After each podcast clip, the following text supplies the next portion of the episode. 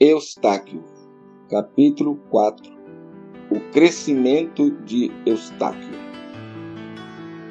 No capítulo de hoje, vamos ver como é importante estarmos vigilantes e atentos aos sinais que nós recebemos do mais alto na vida, de todos os lados, de várias formas, ao, para os quais, na maioria absoluta das vezes, nós fechamos os olhos e os ouvidos.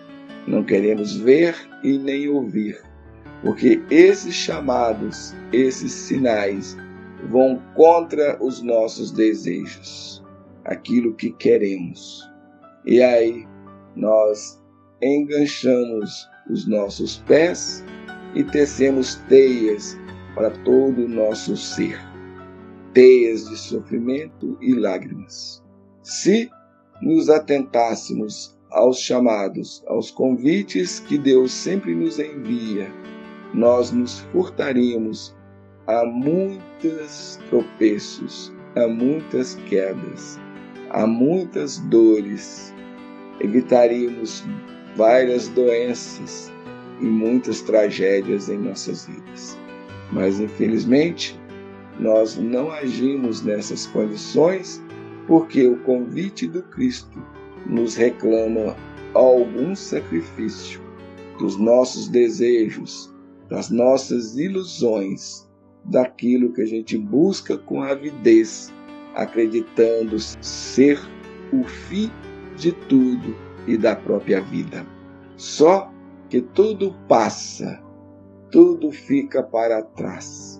E só as construções verdadeiras, aquelas construções de alma e de afeições e o conhecimento é que permanece. Também podemos aprender o quão é importante nos atentarmos para os nossos filhos e observarmos neles os pendores e as dificuldades que eles já trazem e manifestam em sua infância. E devemos nos esforçar para ajudá-los a se educar, a se corrigirem, dando-lhes o material necessário para que eles levem ao fim esse labor. O que nós também, na maioria absoluta das vezes, não fazemos. Criamos eles em um lar materialista e não em um lar onde a verdadeira religião seja cultivada e acolhida com respeito, carinho e atenção. A verdadeira religião ela independe de qualquer credo e está ao nosso alcance a qualquer momento, em todas as oportunidades. Basta que paramos e prestemos atenção na voz da nossa consciência e nos chamados que as vidas sempre nos faz. Busquemos o bem e procuramos evitar o mal em todas as situações e circunstâncias, seja no mundo fora de nós, ou seja em nossa própria intimidade, onde agasalhamos com carinho e cuidado sentimentos menos nobres, atitudes e comportamentos nocivos e algumas vezes até degradantes tratando os outros com olhar superior, com orgulho, vaidade, prepotência, intolerância e vai por aí afora. E não é isto o convite da vida. O convite da vida é o amor ao entendimento, à fraternidade, à superação das nossas falhas e dificuldades que todos nós, sem exceção, já trazemos de outras vidas e que cultivamos nesta vida a partir da nossa infância. Então estejamos atentos e aproveitem mais estes incríveis ensinamentos que Caibar Schuchel nos traz na história de Eustáquio. Vamos ao capítulo de hoje. Eustáquio teve uma infância feliz. Seus pais, Felipe e Claudine Rouanet, nobres e ricos, proporcionaram-lhe todo o conforto possível a um rapaz bem nascido. Educação primorosa, muito carinho e atenção dos genitores não lhe faltaram. Ao longo de seu crescimento, ele mantinha, no entanto, estranhas sensações e vibrações negativas que pareciam afastá-lo daquele ambiente de amor existente em seu lar. Em tenra idade, Eustáquio revelou-se um menino mimado e sem escrúpulos mas que sempre era desculpado pelos bondosos pais e perdoado também pelos fiéis empregados de sua casa. Almejava-se para ele uma formação invejável e que o preparasse a assumir os negócios do pai e ainda importantes postos na corte. O jovem, entretanto, não se interessava por nada positivo e nutria especial satisfação quando conseguia prejudicar os interesses alheios. O destino reservou-lhe uma oportunidade de se reformar intimamente quando foi acometido de tuberculose aos 15 anos. Isso é importante. Vamos repetir. O destino reservou-lhe uma oportunidade de se reformar intimamente quando foi acometido de tuberculose aos 15 anos. Desenganado pelos mais famosos médicos do reino e por especialistas de toda a Europa, o garoto termina sendo levado a um pequeno vilarejo nas cercanias de sua cidade por sua serviçal Gertrudes, que era dama de companhia de sua mãe Claudine. A bondosa empregada dos Rouanet não se conformava com a doença do jovem herdeiro, que representava a alegria de sua família e a quem dedicava uma especial devoção. Sua formação cristã indicava-lhe que nada no mundo acontecia por acaso e que o amor de Jesus poderia transformar os caminhos dos homens bastando que, para tanto, um pedido sincero chegasse aos seus emissários. Assim, convencendo Claudine a permitir a viagem, resolveu levar o rapaz à presença de seu amigo de longos anos, Genevaldo, que dirigia um trabalho de amparo espiritual.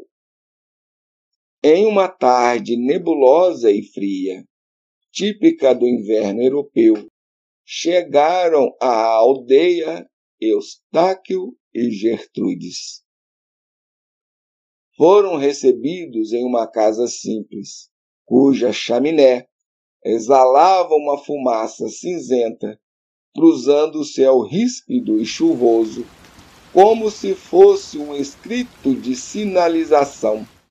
No seu interior encontrava-se um grupo de pessoas em oração. Desenhava-se ao redor da choupana uma luz dourada brilhante que emoldurava o cenário e tornava-a aconchegante. Ali funcionava um centro de orações e Genevaldo, o seu dirigente, não se surpreendeu com a chegada do jovem visitante. Eustáquio, por sua vez, com um olhar de menosprezo, encarou por alguns minutos o gentil homem de setenta e seis anos. Cabelos brancos, como a neve, bigodes escassos, que mantinha um inseparável cachecol de lã xadrez envolto no pescoço. Sejas bem-vindos, queridos irmãos. Senti-vos em casa. A ti, meu prezado jovem, transmito os meus sinceros votos de que possas te recuperar da doença que impiedosamente toma conta do teu corpo.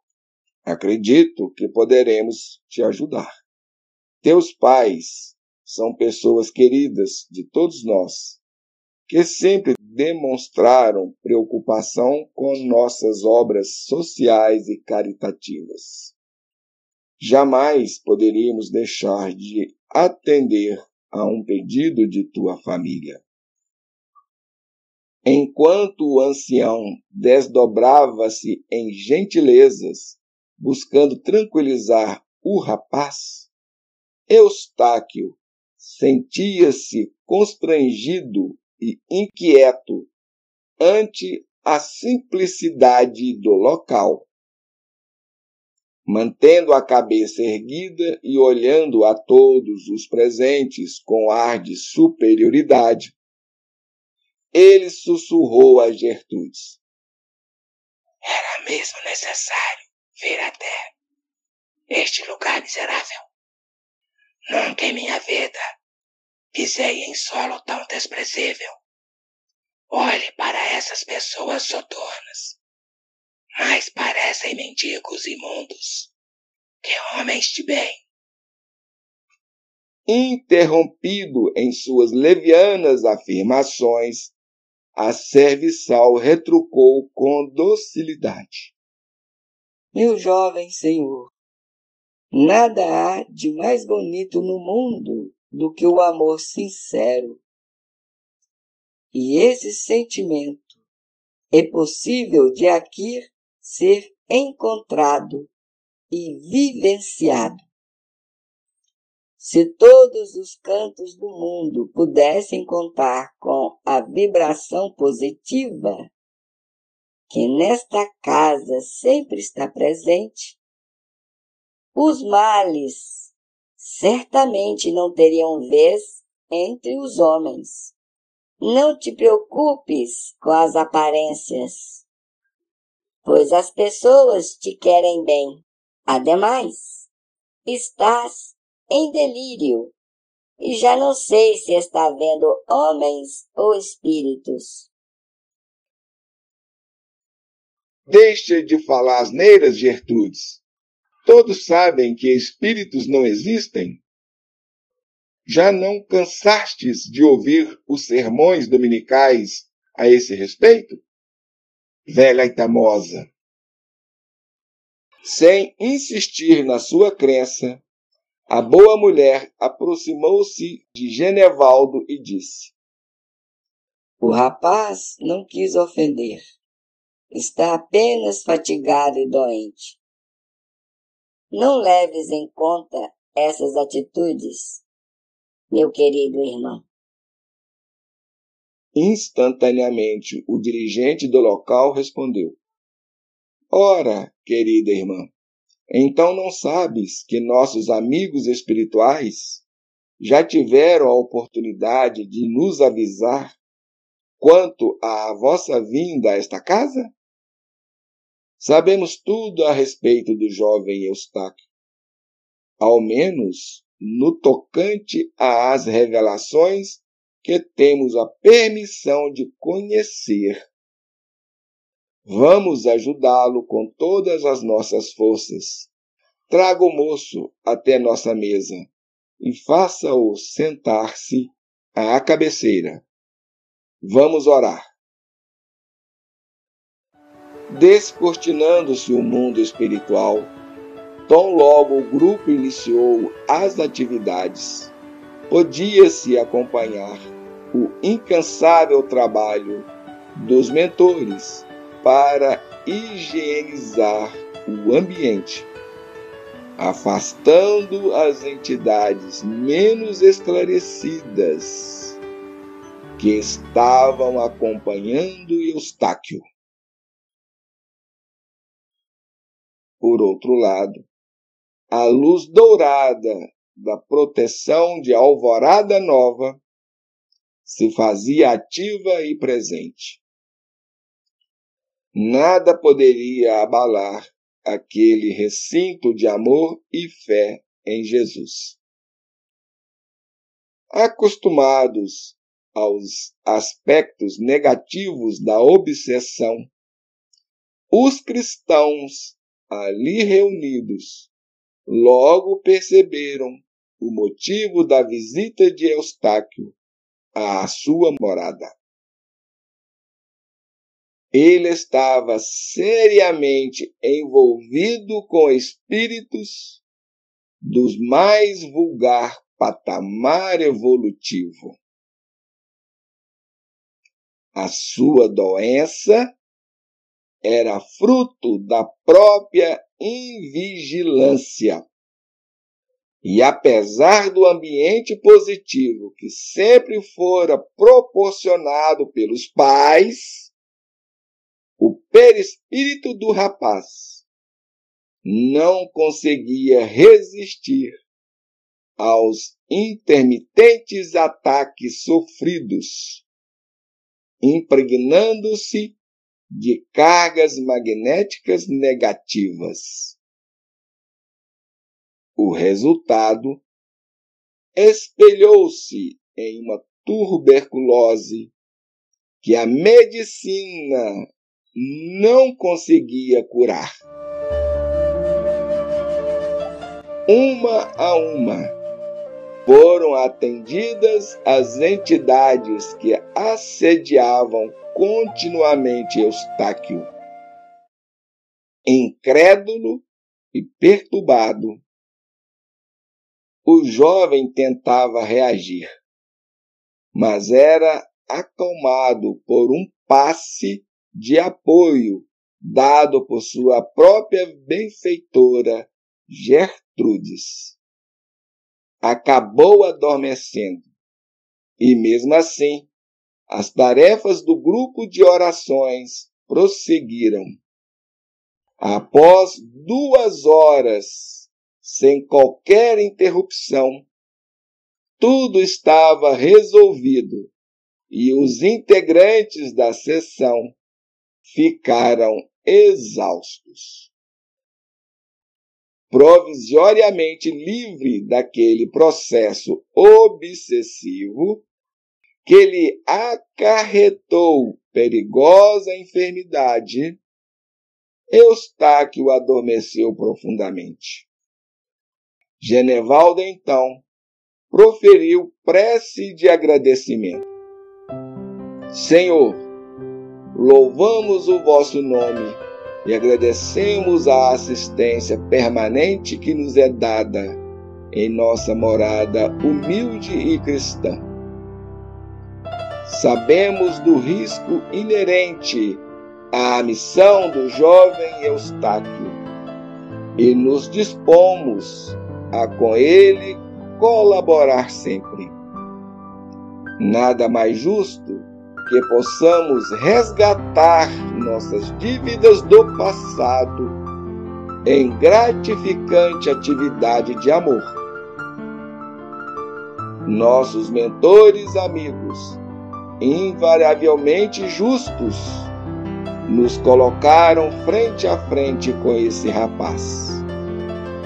Tudo fizemos e havemos de fazer por nosso irmão. Possa Jesus abençoar o nosso trabalho. Graças a Deus. Sua simplicidade natural não lhe permitia orações prolongadas e permeadas de pomposo estilo linguístico. Mas de seu coração partia uma luz forte e brilhante, com tonalidade primordialmente prateada, que a todos atingia e acalentava. Nada mais belo poderia acontecer para trabalhadores sintonizados com o alto. Instantes depois, quando as velas da cabana foram acesas e a luminosidade material fez-se presente outra vez no ambiente, Eustáquio despertou. O que aconteceu? Sinto-me fraco. Acho que vou desmaiar. Não temas, meu rapaz. Tudo está bem agora. Transmite-lhe com segurança Genevaldo. Tragam-lhe uma sopa, pois deve estar faminto. Realmente, Eustáquio se alimentou bem. E logo após, sem nem mesmo agradecer, pediu um leito para dormir.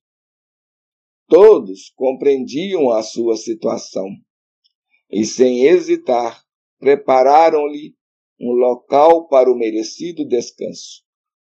Durante aquela noite, pela primeira vez, Eustáquio dormiu sem qualquer abalo e esboçando em sua face um ar angelical. Na manhã seguinte, antes da partida, Genevaldo chamou o jovem Rouanet para uma conversa.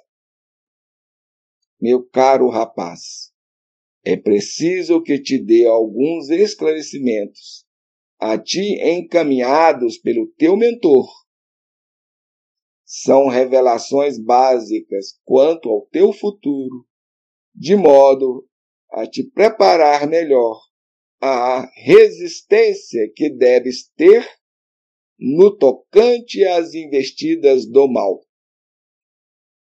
Apesar de recalcitrante, convencido por Gertrudes, Eustáquio acabou ouvindo o que o dirigente tinha a dizer o orgulho e a vaidade serão os teus maiores obstáculos na busca do progresso espiritual. Procures manter acesa em tua mente a chama do bom exemplo dado por teus pais. Não queiras jamais seguir a carreira militar pois aí estará a tua desgraça. Tens débitos com muitos inimigos do passado. Portanto, não granjeis outros tantos, aplicando-se à guerra de conquista e à vida desregrada e materialista somente a força do teu mais puro amor e da prática da caridade poderá te fazer encontrar alguma paz de espírito. Risca do teu dicionário a palavra petulância e afasta os amigos pródigos em maus exemplos. Quem te diz isso é o teu amigo mais próximo, aquele espírito mentor que zela por tua sorte. Não desprezes esses conselhos, pois o sucesso de tua jornada futura deles depende. A carreira militar não te será gratificante ao contrário do que imaginas, servindo apenas para te proporcionar falsa ascensão social, enquanto destruirá a tua possibilidade de fragilizar o teu coração. Por tudo isso, estejas alerta, meu caro amigo. Aqui estaremos sempre à tua disposição. Terminada a breve exposição de Genevaldo, Eustáquio quis partir imediatamente e sem ao menos dirigir uma só palavra de ternura ou de agradecimento aos presentes. Saiu apressado da casa, feliz por não tocar mais naquelas paredes imóveis simplórios. Colocou-se indiferente aos conselhos dados pelo dirigente da sessão que o curou da tuberculose e sequer percebeu que já não tossia mais e que a sua febre havia cedido por completo. Seu coração permanecia endurecido como uma rocha. Imaginava no íntimo ter sido vítima de atos de bruxaria com os quais não concordava. Afinal, sentia-se membro ativo da Igreja Católica de Roma, que abominava tais práticas. No percurso de volta à casa, atribuiu à mudança de ares e de clima a sua súbita melhora. Embora continuasse desejoso de realizar consultas com médicos da corte. Em verdade, queria buscar uma explicação racional para o seu pronto restabelecimento. Gertrudes, por sua vez, retornou conformada e agradecida. Além de confiante por ter cumprido o seu dever.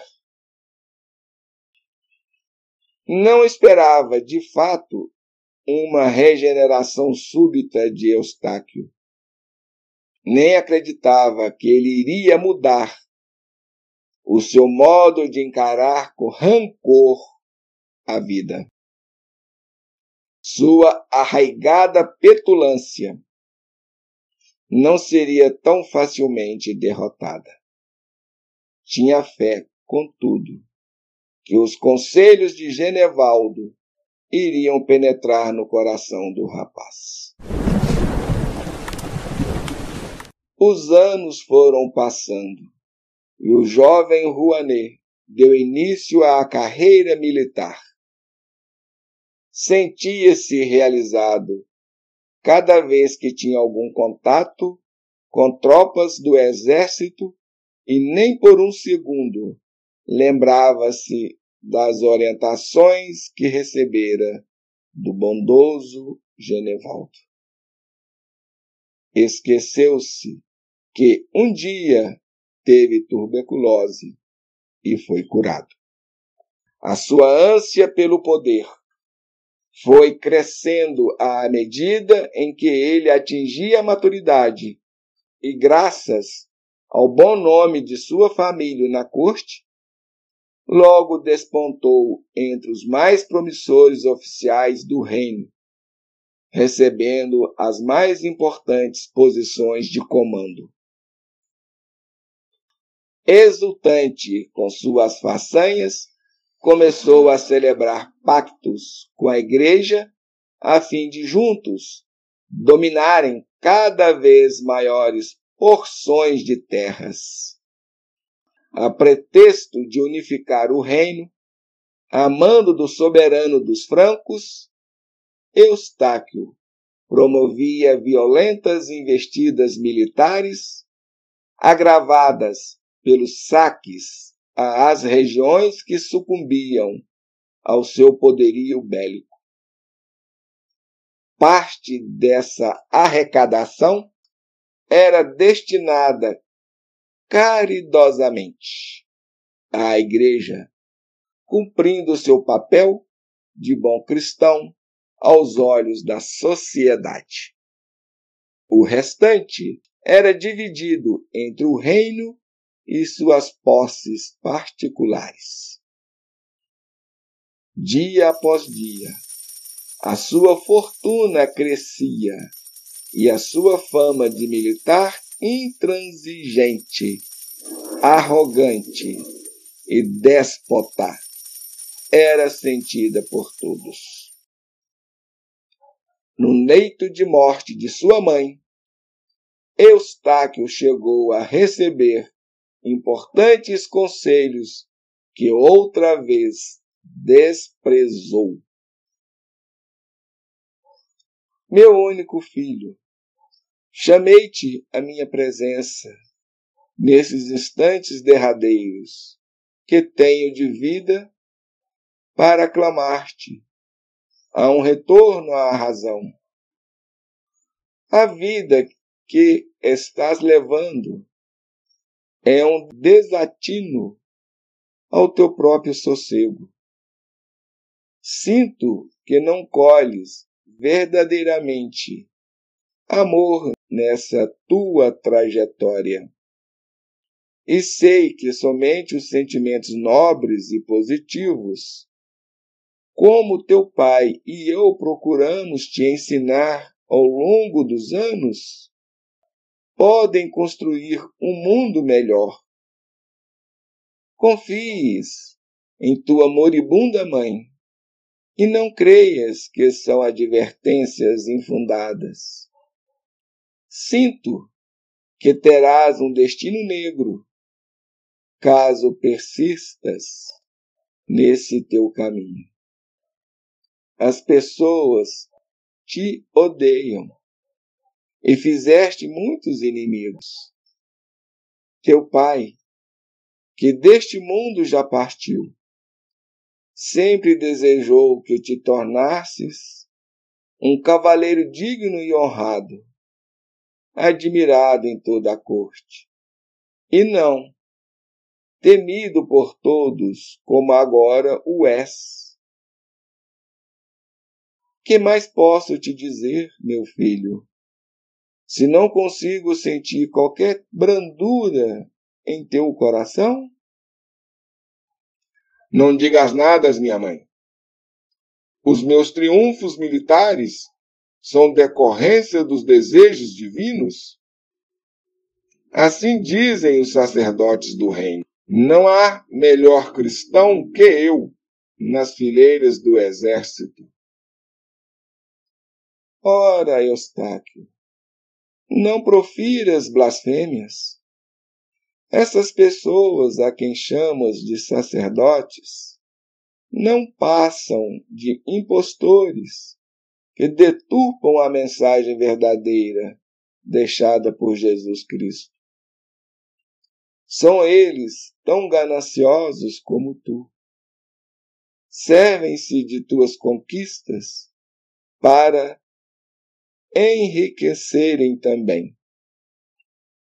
A exaltação da Condessa Rouanet fez piorar o seu já delicado estado de saúde, e os médicos desejavam interromper aquele encontro tão desgastante.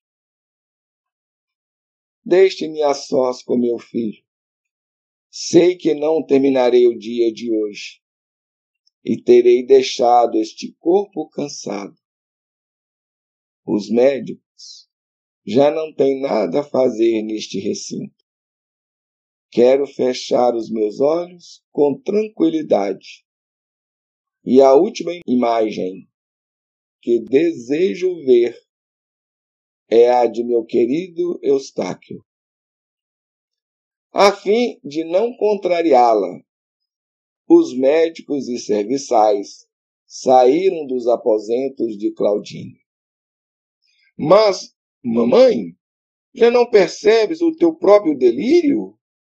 Não podes dispensar o valoroso auxílio médico.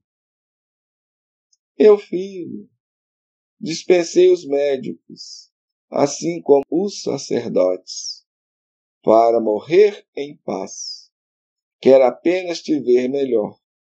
E para isso, não preciso da ajuda de ninguém. Tu é que deves auxiliar a tua mãe. E como posso fazer isso? prometendo-me mudar o teu comportamento. Quero te ver longe da guerra de conquista e da indignidade de muitos falsos religiosos. Não compreendo inteiramente a lógica da vida e nunca consegui entender por que alguns têm muitas riquezas e outros sofrem a mais vil das misérias. Entretanto, confio em Deus e sei que fora da caridade não há salvação. Essa é a verdadeira lição de vida, e não aquela que estás aprendendo em bancos de igreja, e que te conduzem a enriquecer cada vez mais, com fragrante prejuízo de muitos semelhantes miseráveis. Chega, meu filho. Teu pai e eu jamais usufruímos levianamente de nossas posses e nunca retiramos um valor sequer de terceiros. É hora, Eustáquio, de aprenderes os valores corretos do cristianismo. Tocado pela elevação de caráter de sua mãe, ele quis se furtar a outro sermão. Eu digo, mamãe, que deliras, somente falas bobagens. Infelizmente, tens o coração endurecido, tal como me disse Gertrudes. Um dia, meu filho, fostes curado pela boa ação de um grupo de pessoas que te eram desconhecidas, e nem mesmo uma palavra de agradecimento chegaste a proferir. Somente a vida poderá te ensinar a perder a tua arrogância. E talvez somente o justo julgamento divino conseguirá, no futuro, te dar o retorno que mereces. Estou cansada e vejo que não cedes. Fragilizado ante o estado terminal de sua genitora, Eustáquio buscou reconfortá-la. Está bem. Eu prometo que eu vou repensar a minha vida e mudarei os meus objetivos, como a senhora está pedindo. Concordas comigo, filho querido, para me contentar nesse momento derradeiro? Se de fato assim agires, eu estarei feliz e, de onde eu estiver, agradecerei a Deus por tanta graça. Uma suave luz azulada penetrou no quarto e tornou-o claro como o céu. Vibrando por seu filho, sem se preocupar consigo, a condessa Rouanet fechou os olhos, segurou fortemente a mão de Eustáquio e deixou o corpo material amparada por seu mentor espiritual. Na sala, por alguns segundos, brilhou a luz do portal da verdadeira vida. O silêncio quase total, somente perturbado pelo tremular das cortinas que dançavam ao sabor do vento. Tudo era paz. Claudine havia partido. Aos 35 anos, Eustáquio Alexandre Rouanet. Já tinha atingido o mais alto posto nas fileiras do Exército Real, nas comemorações de seu último triunfo, em grande festa realizada na corte. Conheceu a jovem Patrícia, moça rica, educada, nos mais tradicionais conventos europeus, de fino berço e dotada de beleza ímpar, com traços suaves, olhos verdes e cabelos dourados. A todos encantava. O general Rouanet aproximou-se no primeiro instante que a viu e desejou tê-la para si. Incentivada pelos pais, que se orgulhavam dos feitos do bravo militar, a moça cedeu aos encantos de Eustáquio. E seis meses depois estavam casados, com a bênção do Papa, a aquiescência do rei e sob entusiasmo geral na corte. A jovem esposa iniciou sua vida matrimonial feliz e confiante, pois acreditava que iria formar uma verdadeira família ao lado de seu marido, um homem já maduro, no patamar de quatro décadas, com todas as condições financeiras para tanto. Sua primeira decepção deu-se no dia em que Eustáquio comunicou-lhe que não desejava ter filhos.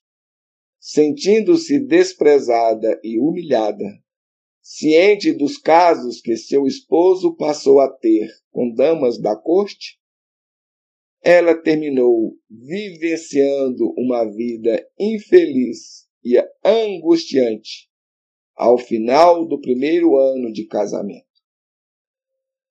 Em pouco tempo, Patrícia despertou o assédio de vários pretendentes na sociedade e terminou cedendo aos insistentes pedidos de companhia por parte do rei Clovis. Eustáquio, nessa época, viajava muito em expedições militares e ficou tranquilo ao saber que sua esposa estava abrigada no castelo real. Ficava longe do reino por muitos meses. Ao longo desse tenso relacionamento dúplice que passou a manter, a jovem engravidou e somente ela sabia que o filho pertencia a Clovis e não a Eustáquio, com quem não se relacionava há muito tempo. Cego de orgulho e vaidade, entretanto, o general sequer cogitou a hipótese de ter sido traído e recebeu como seu o descendente que iria prolongar a tradicional linhagem dos Rouanet. O determinismo do alto inúmeras vezes age com rigor para traçar o campo de atuação dos personagens da vida, propiciando a cada encarnado as chances e oportunidades de progresso e elevação espiritual compatíveis com suas reais necessidades. Naquele caso, Eustáquio prosseguiu sua jornada terrena sem desvendar o relacionamento amoroso extraconjugal de sua esposa. Talvez até por ser ele também adúltero, fadado a amar um filho que não era seu. Somente ao desencarnar, pôde tomar real conhecimento da trajetória errante que viveu, bem como do cenário cruel que construiu para si mesmo.